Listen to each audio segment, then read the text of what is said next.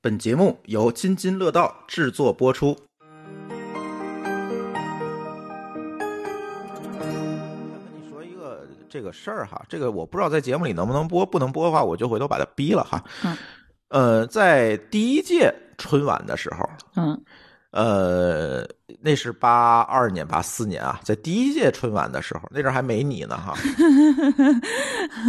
呃，这个春晚啊，演了一个节目，你还有印象呢？哈哈 我也没印象，我这也是听说的。这个春晚演了一个节目，这个节目呢是一个小品，嗯这小品是谁演的？这个演员叫王景瑜，嗯这个演员呢演了一个小品，那是电视小品第一次登上银幕哈。嗯这个小品叫《吃鸡》。嗯就是说有人买了一只鸡，这只鸡一直吃不掉，就是特别难拆开。然后他在演这个哑剧，以哑剧的形式表现怎么拆这只鸡，嗯好笑吗？非常好笑。嗯，但是下面的导演和领导们就慌了哦。你知道为什么慌了吗？嗯是因为那个时候不允许中国人没有意义的发笑，他觉得这件吃鸡这个小品表演的没有教育意义，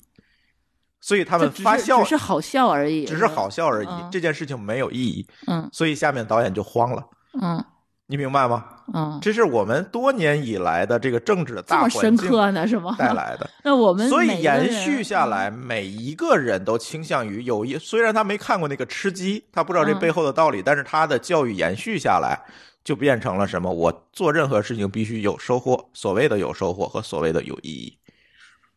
那你说他在在地铁上打游戏呢，算什么意义呢？放松，毕竟三十多年过去了，嗯，对吧？大家的价值观也多元化了，不是当年了。但是我只是想说嗯，这是当年的一个大家下意识、潜意识对一个内容价值判断的一个依据在这儿。呃，这倒是真的，所以为什么说很多人更愿意为知识付费买单，而不愿意为郭德纲的相声买单？对。而且而且就是说，在我们的用户这个定位来讲啊，就是说我们。呃，凭良心讲，我们是有一定年纪的人啊，我们不是一个九五后或者九零后，我不是小屁孩啊对，儿，我们是小屁孩儿，啊所以说我们在输出观点的时候，其实是呃跟那个普通的这个。就是就段子啊，或者那些就是侃大山的那些节目还不太一样，所以说我们我们的年龄层次稍微有一点点高。当时是，嗯，调研的时候是二十五岁到四十岁左右，这个中间的年龄段儿对是对我对们的对主力用户，大概对占百分之七八十的样子啊。嗯，所以说这些用户的话呢，他其实，呃，他在选选择自己这个知识获取的渠道来讲，他他其实是有一些筛选的。我曾经专门去问了这些调研的这些人，你们刷抖音吗？嗯，就这些人的话，我觉得可能一大半儿跟我说，他们当年是不用抖音的，嗯是因为他其实本身的时间是非常有限的，对他可能没有时间去在这些短内容上面去消耗消过耗多是对没有这么多时因为间，短内容它太短了，你嗯能够承载的信息量就太少了。在他们来讲的话，那短内容就都是娱乐，但是你最后你看，其实是有道理的。我们所有的短内容、短视频、短音频，嗯，都不是这些人短的文获取字，对，都不是，就这就这种东西啊，都是在消磨我们碎片化的时间。嗯抖音、微博，呃，音乐，音乐算是短短音频吧。就这些的嗯话，都是都是在娱乐。反而长的节目、长视频、长文字、长微博、长长文章嗯这些东西的话，是在我们这个年龄层比较热衷的一些获取的信息。对，它内容足够多，能够知道的就是信息的承载率是足够多的。所以说，我们也坚持做长节目，可能也是跟我们这个受众的目标用户是有关系的。这也是我们就是反复的通过数据来说明的一个事实啊。对，所以这个就引出来下一个话题，就是为什么我们今天聊这个主题，叫聊聊播客这个蓝海内容哈。其实这个话题就是为什么我们坐在这里，我们觉得播客是一个内容蓝海，而不像其他人的判。很多人判断说播客这个嗯没有有价市场值，没有市是场吗，嗯但是我们却觉得它是一个内容蓝海。为什么？其实刚才舒淇已经把这个事儿基本说清楚了。就是首先，它这个收听行为可其实跟目前主流的这个内容形式呈现形式不一样。嗯对吧？抖音也好，视频也好，嗯图文也好，其实不太一样。它它解决的什么？它解决的其实补充大家这个泛注意力的场景。什么叫泛注意力？我看内容也好，我看视频也好，都需要聚焦，我去看对才可以。但是你说在开车呀、做家务啊等等这些场景之下，嗯，很难。对，唯一能够填充它这个信息内容获取方式的嗯。方式就是音频。对，而且你会发现，音频在这个时候是一个起到，就是特别特特别取巧的，它是一个块儿状时间，块状时间没错儿，它不是一个碎片化的时间。对，所有碎片化的时间所带来的信息都是无效的。就你几如乎都是果娱乐做信息，对啊你如果做短内容，一定你会去跟抖音、去去他们去匹配，去跟音乐、去跟那些东西对 PK。，他会不停的就听完这条，听下一条，听完这条，听下一对条，然后就就就时间就过去了，是他会不停的去刷。但是块儿状时间，它所输出的东西，它那是一个整的东西。对，嗯所以说他他的这个呃关，就是说你你能够获取的东西，它它就很有意义了。嗯，而且他这个这个时候会会很很取巧，就是说我们人啊是有视觉、触觉、听觉、嗯味觉，嗯，对吧？这这四个感官，这个触觉和味觉这个东西是你不能通过互联网传播传输的对，这个是我我我就是想过啊来，就是说你现在能够通过互联网，就是说你的视觉和你的听觉，嗯，你的视觉现在其实已经被占满了，有图片、有文字、有视频，但是你的听觉这个东西的话，现在能够接触到的，就是就是除了视频以外，就只有是音乐和嗯播客。对，那那在这个听觉这方面这个领域的话呢，那就分长长长长音频、短长音频和短音频。那短音频我们刚才分析了，它就是一个娱乐化的东西。嗯那长音频现在唯一还剩什么？那就只剩博客了，对，块状时间。嗯，而且还是一个可以有内容输出的一个有价值的，然后有有主播个人魅力的这么一个一个渠道。对嗯。当然了，在这个长块儿长音频里面，现在有几个这个呃竞争的竞品啊，所谓打引号的，就是有声书有人说，嗯对啊、嗯啊，知识付费，这些人我跟你说啊，我们的用户好像还真都有这样的习惯。哎，对，嗯，它是一个习惯的延续，我觉得倒不是一个竞争关系吧，所以说打对引号的对竞品嘛。对但是基本上都是这种块儿状时间的占用，对，而且你你会发现，就是说现在其实这种文字、视频这种东西占大家太多的注意力了，对，信息爆炸嘛，嗯，就是对你每天拥过来的都是这些东西，但是往往有的时候，大家会在一个信息过载的情况下，更倾向于选择一个更为轻松的内容获取方式。嗯，对吧，呃我不占眼，不占手，我能对够听一听，静下来听一听的东西，嗯，对吧？那这个时候呢，可能首先能想到的就是音频内容。而且你那个时候你做视频已经不合适了。对，你比如说你开车的时候，就说我们我们适合就是听播客的大部分场景，你都是没有办法看视频的。对，呃，我我曾经也调研过你，为什么在地铁上你也可以看视频，你为什么不看？你要听播客呢？他说，地铁上人太挤了，我拿不出手机来。哎，我觉得好像是有道理啊，就是说我那么多年没坐过地铁了，所以说我也不知道大家就早高峰，这个时候确实是你只能去听听东西，然后还有就是说你走路的时候，你走路的时候你不能看着手机吧，嗯，你就只能去听。对，然后这比如说像我之前的习惯，我比如说我跑步，我一跑跑一个小时。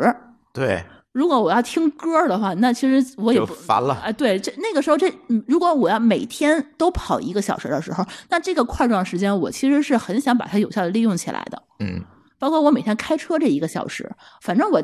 反正我的眼睛被占住了，我的耳朵还能在动，我为什么不收听一些对你自己耳朵还会动呢。对？然后我为什么不能收听一些我自己觉得有效的 东西？嗯这个时候播客出现了，是一个他们非常好的一个一个一个媒介了。对对对，嗯而且音频内容就刚才舒淇说的，它特别容易构建这个信任哈。如果说视频、图文这是面向大众用户的，比如说拿那个《教堂与集市》那本书理论，它其实是一个大教堂，对吧？嗯，不知道它是一 个，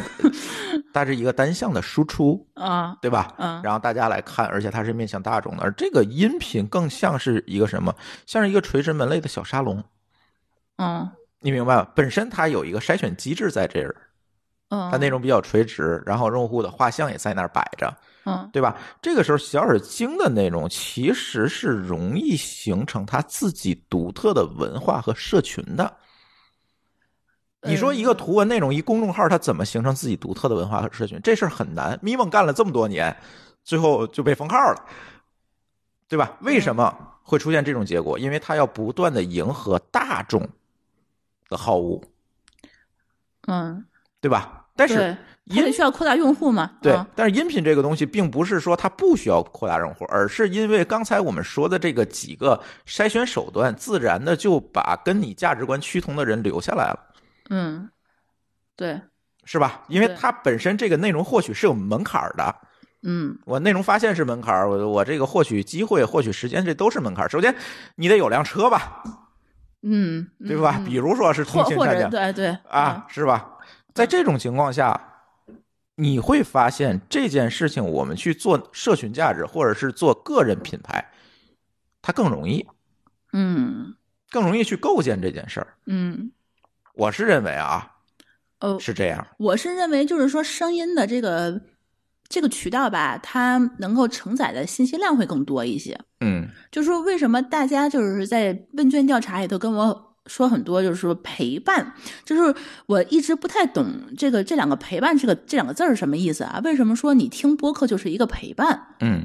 然后后来就是说，我在自己反复听播客的过程中，我会明白，就是说，你通过声音其实能够传达的东西比文字其实要丰富很多。对，文字的话，虽然说也可以去描写我自己的感它没受，我对也可以就是说把我这个人想得更立体，但大部分是靠脑补，啊对，是靠自己的想象，说我我去觉得你这个文字表达的是一个就是感同身受，对吧？嗯所以说我会喜欢你的文字。然后你，咱们也录了很多视频，嗯然后你会发现，他说哦，那我看珠峰可能跟那个听声音不一样，大家其实也会脑补啊，嗯但是它声音跟文字又多了一一层声音，嗯声音，但是除了又没有那种视频这么直接。对它，它就是说，你除了有文字表达的内容以外，它还会有一些多了更一个维度。多了一个维度的感情在对里面，所以说大家会觉得珠峰这个人跟文字上面的人，它立体了一点。嗯对你变成三维的一个东西了。他已经不是说他脑补只是平面上的文字了，他三维有声音、有感情、有内容，嗯，然后甚至会有态度。就是说，大家的这个信任感是因为这个多了一层维度的去判断，所以它趋近了。对，对，但是视频又太直接了，就很容易把好物带进去。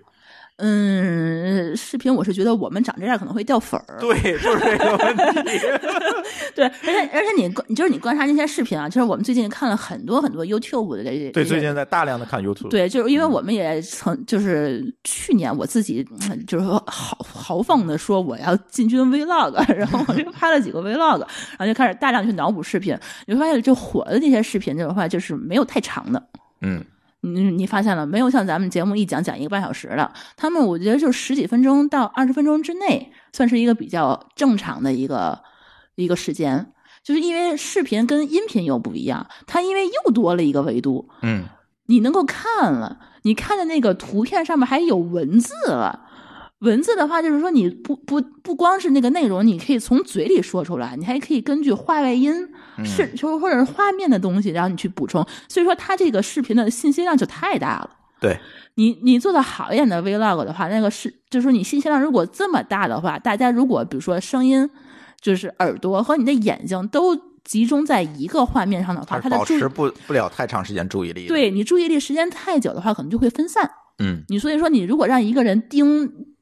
屏幕，你看一个小时，我觉得可能美剧四十五分钟的这个时间是一个极限了，嗯，没有办法再长了。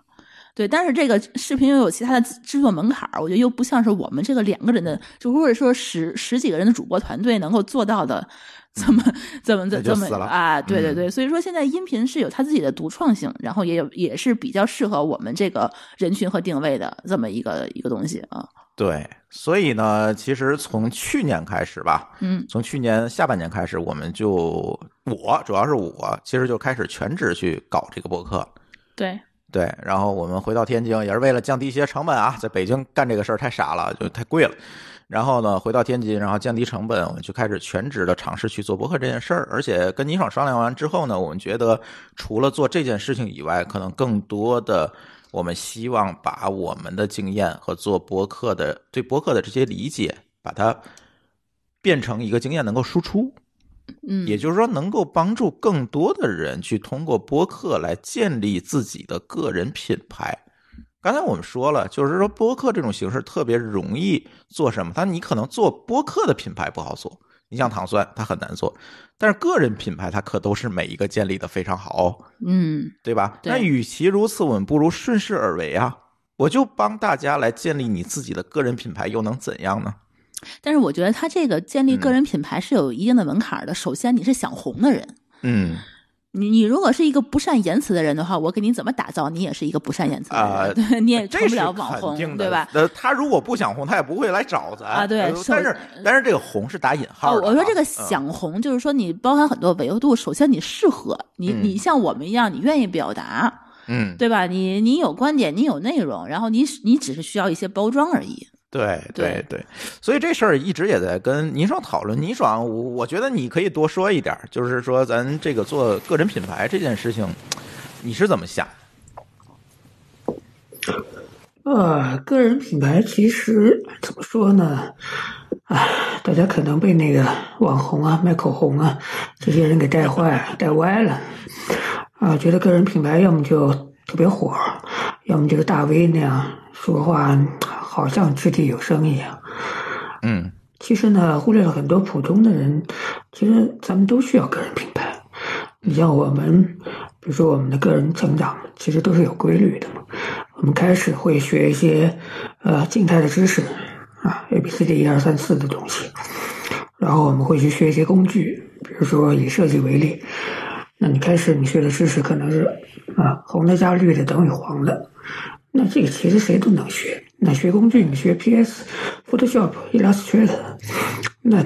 你花点时间也都能学会。然后学会 PS 之后呢，你会去学一些方法啊，你怎么去最常见怎么去做特效，怎么去抠头发，怎么去像那个影楼一样的把那个图片做的特美。嗯但这些呢，其实也都是啊，只要花时间都可以聊，都可以学。嗯最后呢，有一些个别人呢能够积累一些经验，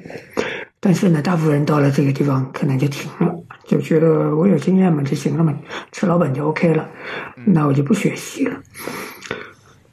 这个时候呢，你就会发现呢，有一些不同的人，那他们是主动学习的，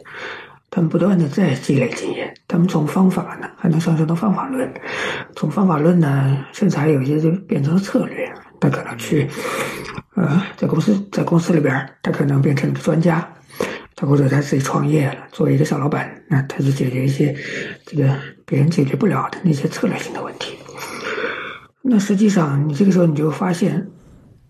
如果别人都不认识你，都不知道你，那他凭什么相信你呢？凭什么听你的？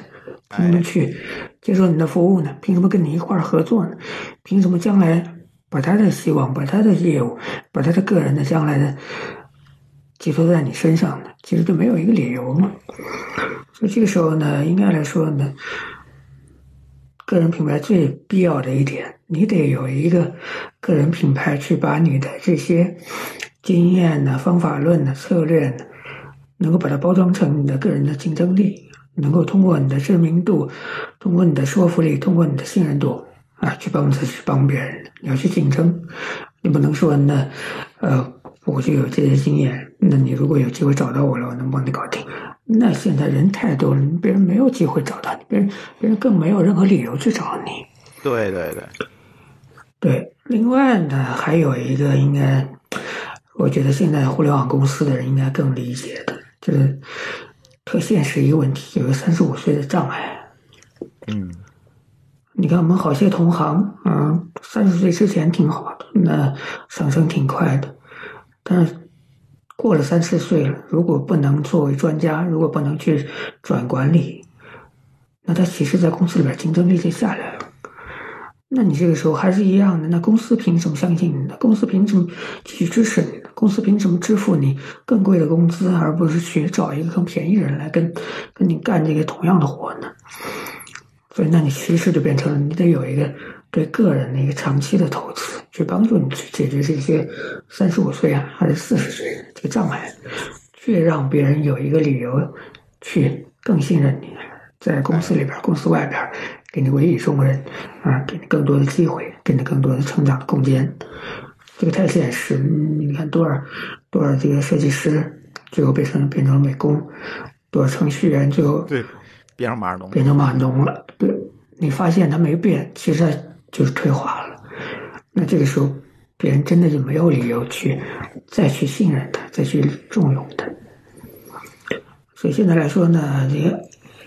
实际上呢，个人品牌并不是大家理解的那个，我要做网红，我要红，我要带货，啊，我要那个输出价值观，我要像那个李子柒一样的去那个啊推广中国概念，嗯根本就不是这些事儿。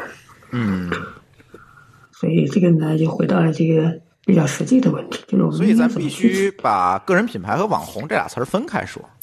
它其哎实，不跟网红、跟大 V、大 V 都得分开，因为那些其实是特例，那是个案，那些是这个，呃，整个金字塔的顶部的那个尖尖上的尖尖，嗯，那好些是运气或者天意啊，或者是啊个人才华特别出众的。那跟咱们这样的一般的普通人，通过学习、通过成长、通过积累，去积去变成一个有一定的啊知名度、有一定信任度，跟这个路完全就不同。嗯，对，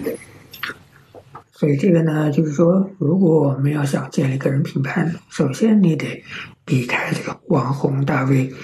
这些特例，你不能因为他们那个这个，比如说咪蒙写东西、写那个情感、写八卦、写那个离婚，写的特别好，那跟你没关系。 嗯，你写离婚写的比他好，那你又未必能出名。所以呢，你在建立品牌的时候呢，个人品牌的时候呢，和那个企业建立个人品牌啊，企业企业建立企业品牌，产品建立产品品牌，服务建立服务品牌，跟他们是一样的一个最重要的一个特点。你得定义你自己的个人的特色，你得差异化的竞争。比如说，你看那些这个，呃，通过整容变成网红的那些人，他们实际上没有任何差异化，他们整出来其实都特别像，那个表情都一样，都是都都是那个比较像话那个表情、长相啊、那风格啊、说话的声音啊，都特别像。那别人凭什么记住你？完全分不开嘛。嗯你讲那个，呃，还有一个例子也特别好玩儿，那个 Spotify 现在不是在推广播客吗？嗯他们的广告语说，不管你有什么内容，我们都有播客给你听。你是体啊、你是喜欢政治的，你是喜欢体育的，啊、你是喜欢那个车的，还是说你是喜欢猫的，或者说你是呃专门关注喜欢体育的猫的，我们都有内容给你。那这个就是一个很特很特别的一个例子，就说明差异化是你和别人不同，是让别人发现你，是让别人知道你，是让别人信任你的前提条件，而不是说因为你出名了，所以你才跟别人不一样。这个因果关系一定不能弄错了。嗯然后呢，还有呢，就是这个还有个实际操作的问题。你去建立个人品牌啊，那你得有一个方式吧，得有工具啊，得有方法，得有途径，得有渠道。那一般来说，大家现在能想到的，那比如说我去啊写公众号啊，公众号怎么说呢？嗯，你看我们平时能看到的能写好的公众号非常少呃嗯对，但是呢，每天轰炸用户的公众号的数量呢，那太多了。现在公众号的打开率其实特别低。然后呢，又比如说，我可以去，要不我去拍那个抖音，我去拍短视频。但是你发现，抖音也好，那个美国版的抖音就是那个 TikTok 也好，嗯，其实可能百分之九十九的人都是一样的，风格都特别类似。你可能没有任何办法能在这个百分之九十九里边儿能够略微有点差异。你会做的每一个事儿，你能聊的每一个话题，你能表演的每一个绝招，好像都有其他五十个人、五百个人、五千个人能做的跟你差不多，甚至比你做的更好。那你凭什么跟别人比呢？所以现在其实我们比下来发现，可能说做视频啊，做那个呃播客啊，可能更方便一个人去积累他的个人品牌。对，这个当中呢，可能说视频呢，那个费用比较高，你得制作，你得啊、编辑，你得还得整好的素材，你自己还得化妆，你还得自己人设包装之外，你还得外形包装、你的风格包装、啊你的那个表演风格什么的都得包装。相对而言呢，那播客相对就简单好多。那你有想法，啊、有观点，你有经验，那么其实你就可以输出了。而且呢，通过呃，比如说采访啦，比如说口述啦，比如说聊天啦，这种播客比较擅长的方式，其实把你的那个创作的成本其实降下来了，把你那个难度把它分散到主播啊、其他嘉宾啊，一些甚至甚至包括分散到了听友的他们关心的那些事儿上去了。他把表达难度给降低了，不像写公众号，其实真正你有这个写作能力，你还能写出一点东西的人，其实太少了。嗯，偶尔是写的好慢的，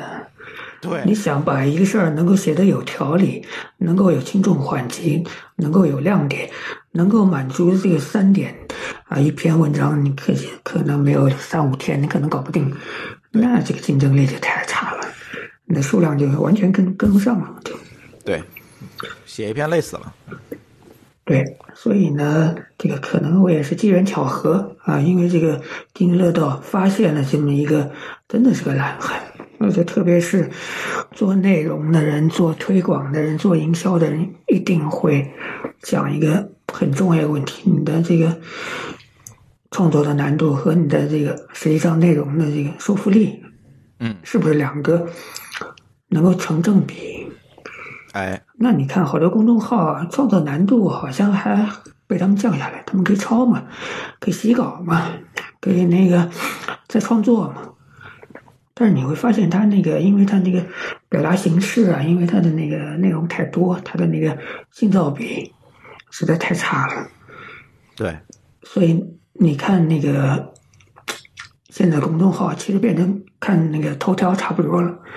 就你看完了就看完了，看完了就看下一个，看完了就看下一个，对你你不会记得什么，更不会说是呃，我挺相信这个人，而我我挺相信这个这这一群人，那他比较难建立这个信任度。那么，但是反过来，你看这个播客，其实特别像讲座，或者特别像那个啊、那种嗯、呃茶话会、饭局的那种座谈会那种，嗯，那其实特别亲切的。它其实是在有一种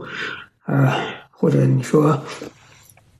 主播嘉宾他们很放松，他们可以说真话。那或者说，实际上的播客因为没有那么多干扰因素，没有那么多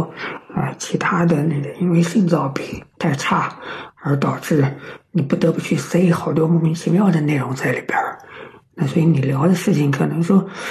这个分量和它的质量都有保证。然后另外呢，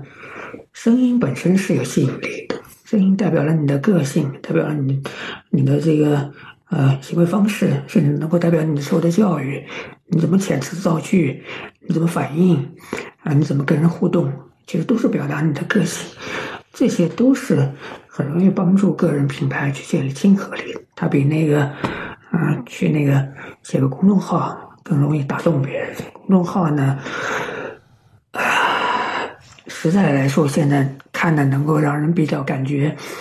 比较亲和的，我愿意长期的看的公众号啊，好像越来越少，是，嗯对或者说，诶它也许在那儿，但是你也没法找着它吧？对，是公众号现在就是这个问题。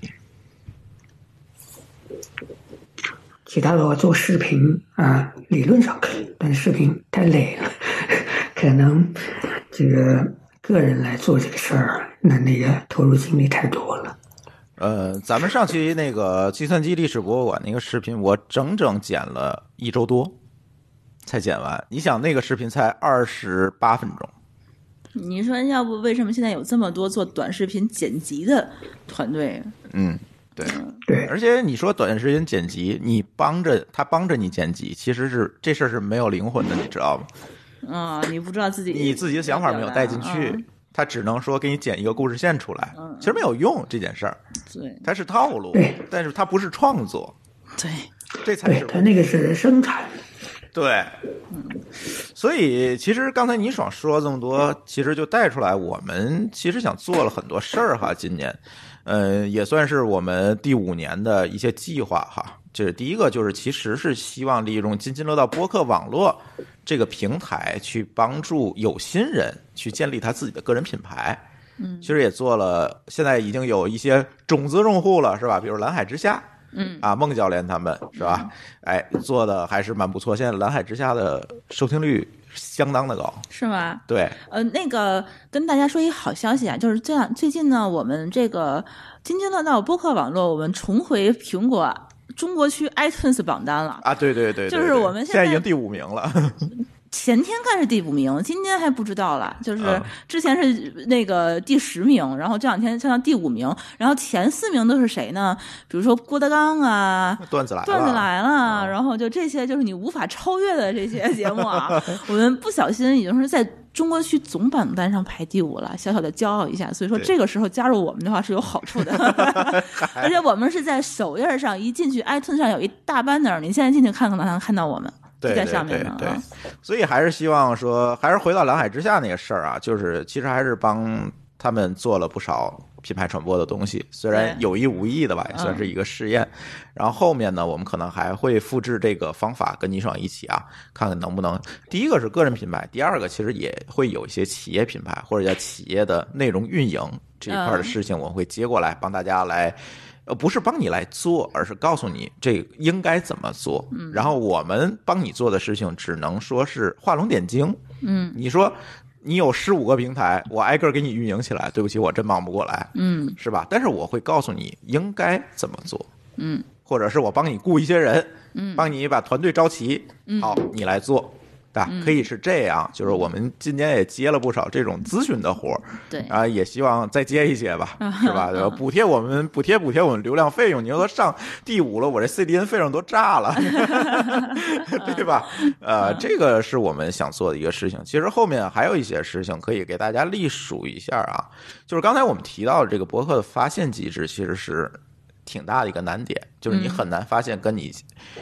收听风格爱好相似的节目，嗯这是为什么呢？是因为各个平台，喜马拉雅也好，这个荔枝也好，这些平台它在推荐机制上做的其实还是远古时代那套推荐算法。做的并不是特别好，它而且它跟平台调性有关系，呃，跟调性也有关系，嗯推荐机制其实平台也呀有问题。嗯所以呢，其实我们今年做了一个播放器，这个可能很快就上线啊。嗯做了一个播放器，这个播放器干什么？其实大家就可以理解成是当年的豆瓣儿 FM，嗯，就是你可以在里面听你喜欢的节目，这把根据你自己的心情啊，或根者据一些一些你的爱好呃，啊，根据你的啊选择，比如我点我喜欢这个节目，然后啊它就可以给你推推风荐格类似似的的这种啊播客的节目比如，说，你可能从 IT 公论就不小心听到了我们津津乐啊，道。类似这种嗯，对， OK 可能会更精准一点。对这我说算法狗叔正在搞， OK，啊哦，Google 的大哎牛正在，Google 搞的大牛正在搞这个推荐算法啊，，对这个抖音，我觉得他们的东西可能就是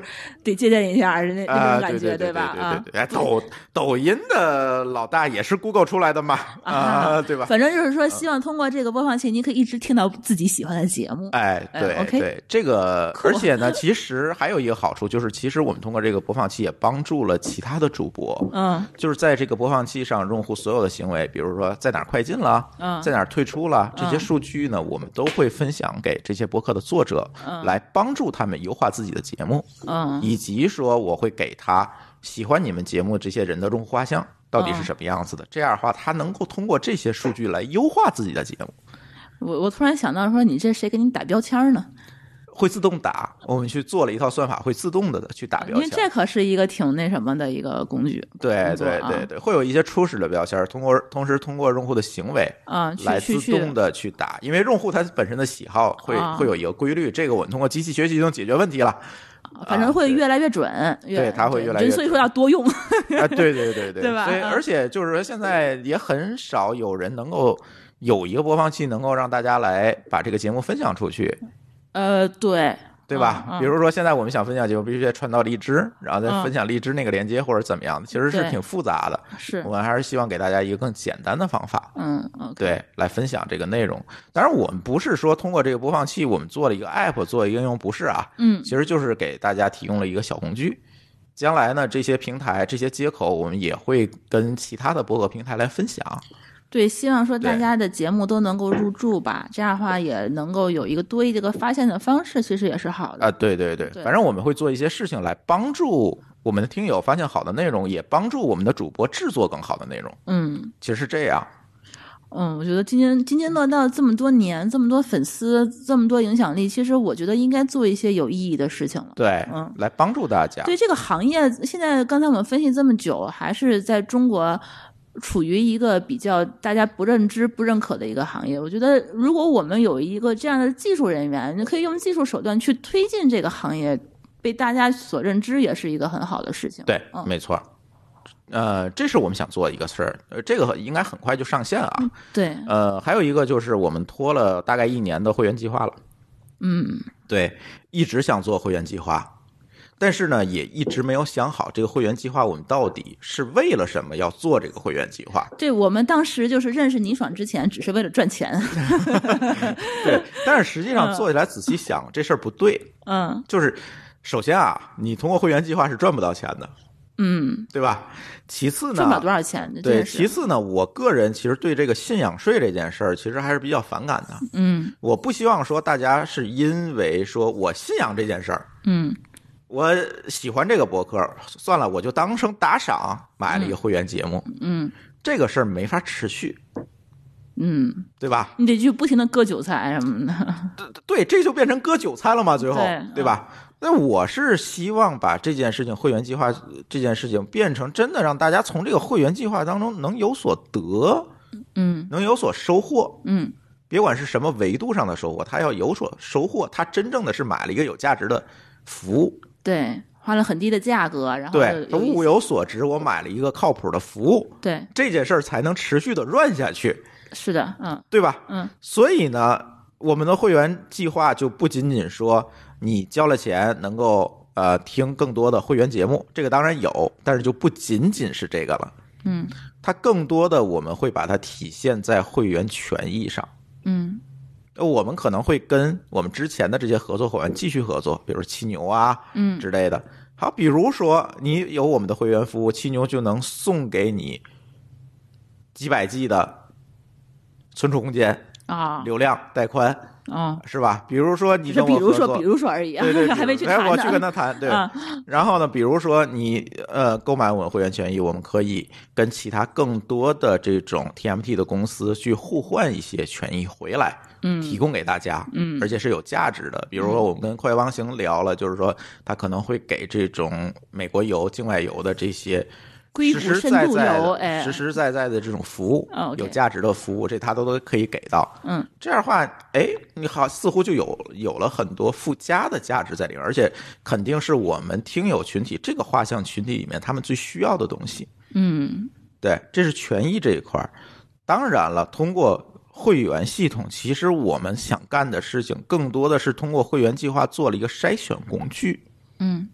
把相信我们节目的价值观的同学们能够聚拢起来，去给你们提供更多有价值的东西，构建这个社群。其实我们节目一直以来强调的是什么？强调的是关系和连接。嗯，刚才我说了很多，我们这个节目不是我们主播坐在这儿聊出来的，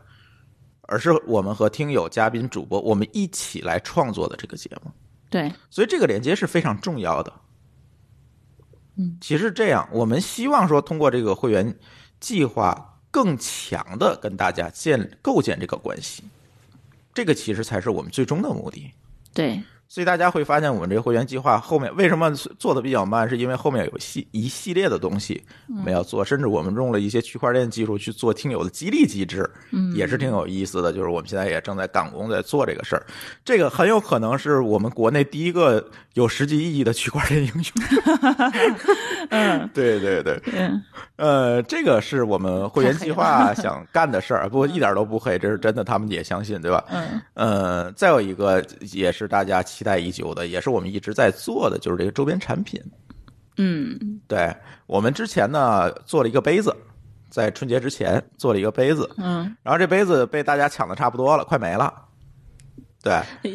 春节也没法补货当。然对，当然这个事儿也给我一个启发，嗯就是我们最近一直在节目里强调一件事儿，叫什么呢？以购买代替打赏。嗯就是你说你打赏给我五块十块，嗯，我觉得意思不大。这件事儿，你对我们把只是一个单向的割韭菜。对我之前那个还上了个微店，然后有打赏链接，然后最近也都没有再更新了。嗯对我就不更新了，因为我们觉得你打赏了，其实我并不能给你回报什么东西，嗯，对，就是说我只能感谢你。我只能感谢你一下。其实这个事儿就很无厘头，而且知如果道你吗？要是一个就是沉默的大多数，其实我都不知道你是谁。对你给我打赏完了以后，我不知道怎么去感谢你。对，你说我节目你念，后来我名字都不念了，因为我觉得这个事儿太太无厘头了，你知道吗？啊，那对就是我没有办法给你更多的回报，对，就是把你的节嗯名字念到节目里头，好像就也没什么特也别没什么，对对吧？啊，别人也都不听了，其实对啊，所以我就希望说，以这个购买代替打赏，这个杯子不贵啊，嗯五十九块钱， 嗯，你买走呢，它是个物件儿，而且是我们倪大神设计的，它真的对对很好 看，对嗯它确实设计感非常强。你买对回买回去，那你如果愿意支持我们，你就买东西买回家就好了。对那我们挣个在里面挣个十块二十块的呢，我们补贴补贴费用，大家都 happy。对，对而吧且他这个倪大神，他会把我们这个，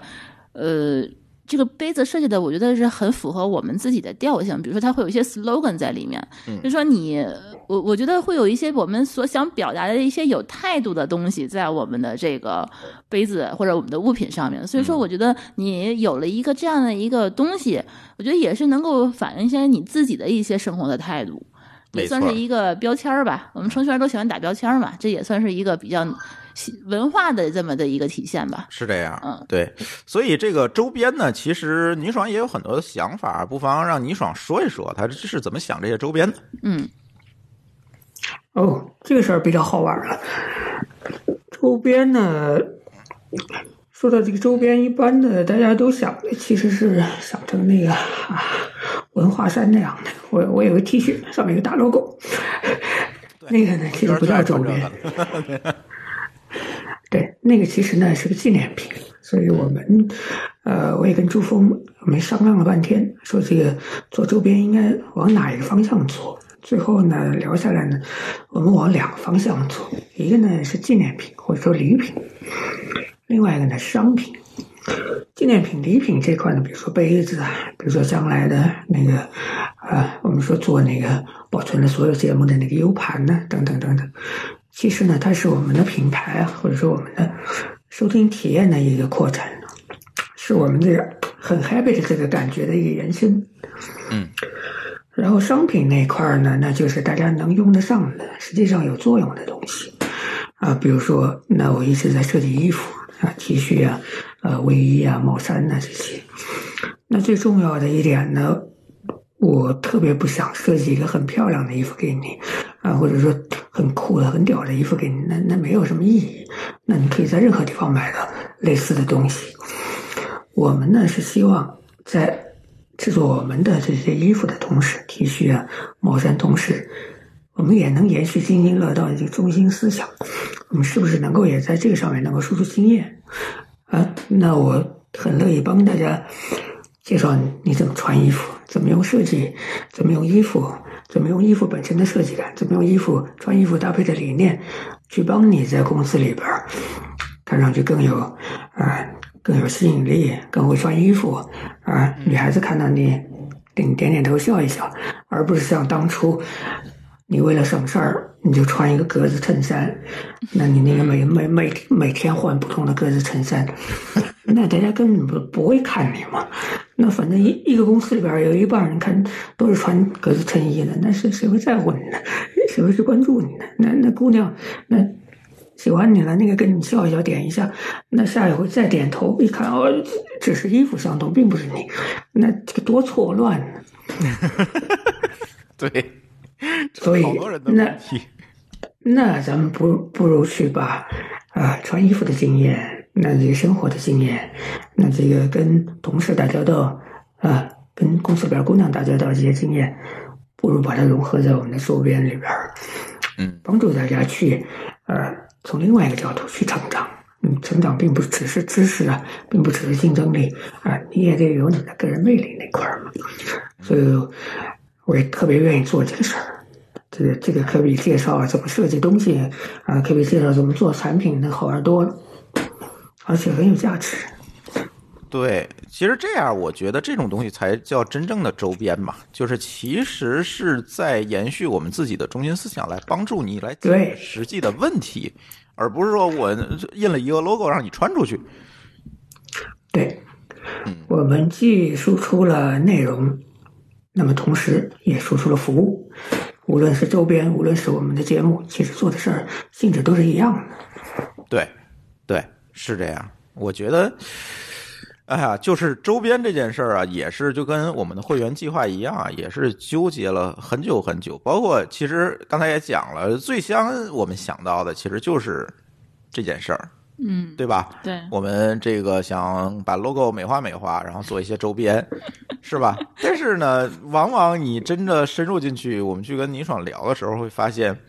这事儿它就没有这么简单了。嗯包括会员计划也是，为什么后来停掉？我们在想，就是也是因为这个问题，嗯，我到底是在输出什么？到底给大家提供的是什么？对，是吧？其实呢，后面的计划呢，我们其实都是围绕着我们如何回答这个问题来进行。嗯是吧？嗯，对，而且呢，今年还是啊，就是包括个人品牌也好，这个内容运营咨询服务这一块儿也好，也算是我们开辟的一个新事业吧。嗯就是我们会跟倪爽一起去跟呃企业去沟通，跟个人去沟通，来帮助他们去解决一些这方面的事情。为什么想做这件事儿？其实我们是通过这次疫情，嗯深切的理解到一件事儿，嗯就是未来的竞争一定不是红利竞争了，嗯不是拼谁跑得快，谁能够圈地拉人头拉得更快了，而是在拼你的内涵，嗯你真正的服务品质，你的价值观，是在拼这些东西了。嗯，那这个时候，往往很多企业它就跟不上了而且有内涵的人，他也不一定会表达，啊、对，就是对他也不一定会展示，对，对。所以我们是希望通过这些服务呢你，看，我们都有内涵，对吧？对但是这还是说你爽好我们的，对， 没错儿，其实是这样。对啊，就是我们是希望通过我们的服务能够帮助到大家，对，来解决我们在过去的一年中一直在郁闷的这些问题。我相信，对就是我们讲的这个经历，整个我们遇到的，从 logo 最后做到品牌，最后又从品牌又做到的产品定位，就是这一趟线儿的问题。每一个企业，每一个人，其实现在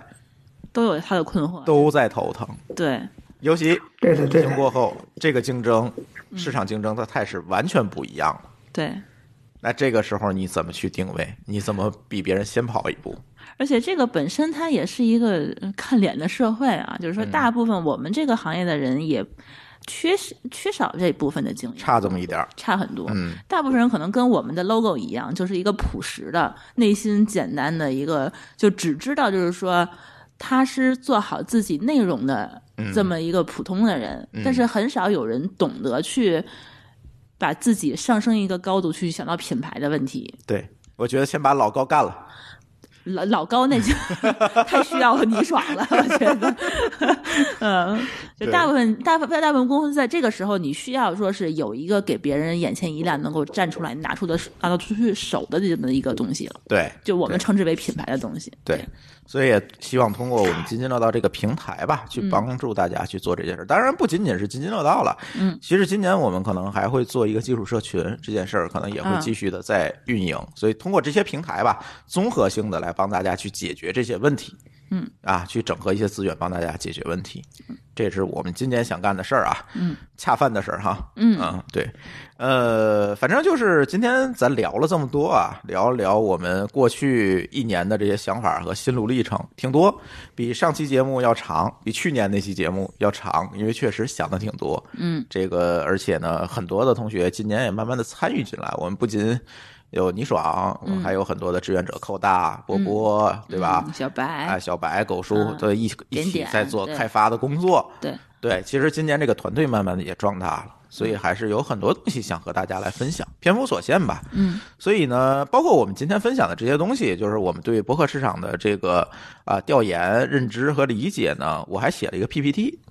啊，是什么时候写的？啊， 我怎对么，没前？两天写 的，然后也是倪爽帮我着怎么没给见过呢帮着给优化了是吧？也排不了给我排版 review 一下，对呃，不用给你 review，我们都 review 完了啊。呵，嗯，然后这个这个 PPT 啊，大家可以在我们的公众号后台“津津乐道播客”的公众号后台来回复关键词啊，回复哪个关键词“前世今生”，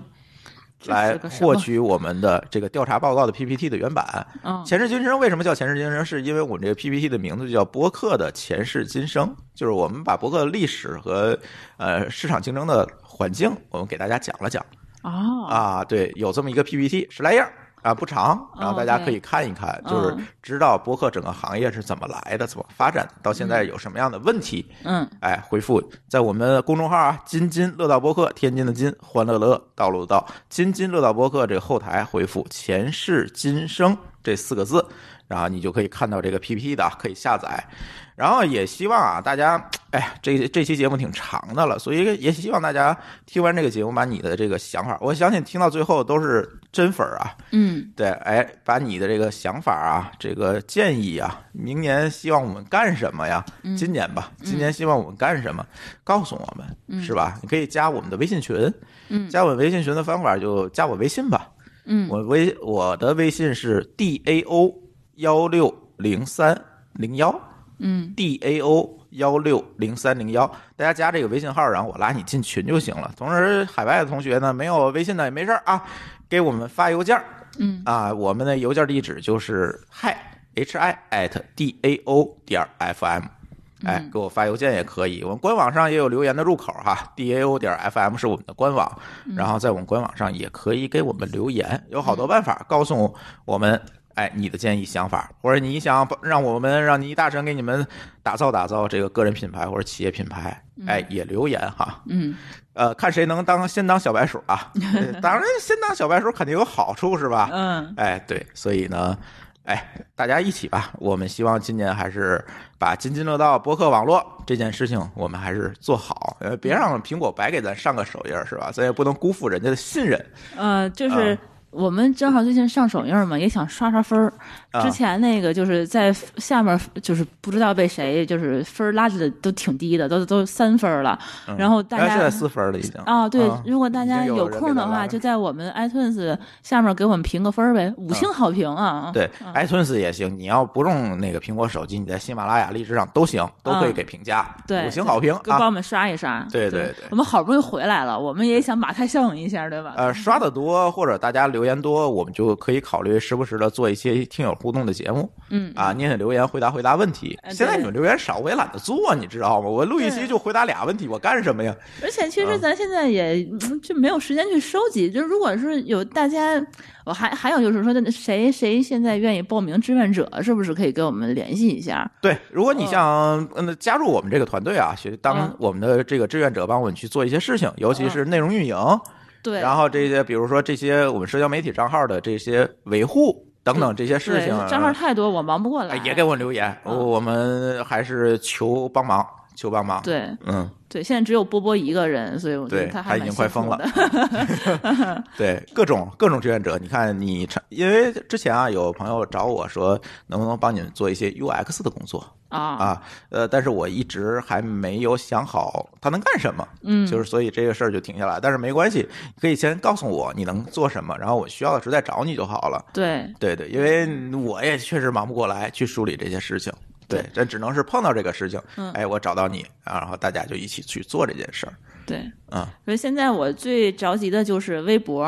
Twitter，然后知乎，然后还有什么媒体渠道啊？嗯这就是三个比较重要的吧，啊就是得对把它运营起来。还有其他，比如说各大论坛，比如说可能可以每定期去更新一下我们的节目。就这嗯些的话，呃需要有专门人去弄。然后就是 Telegram 什么的，可能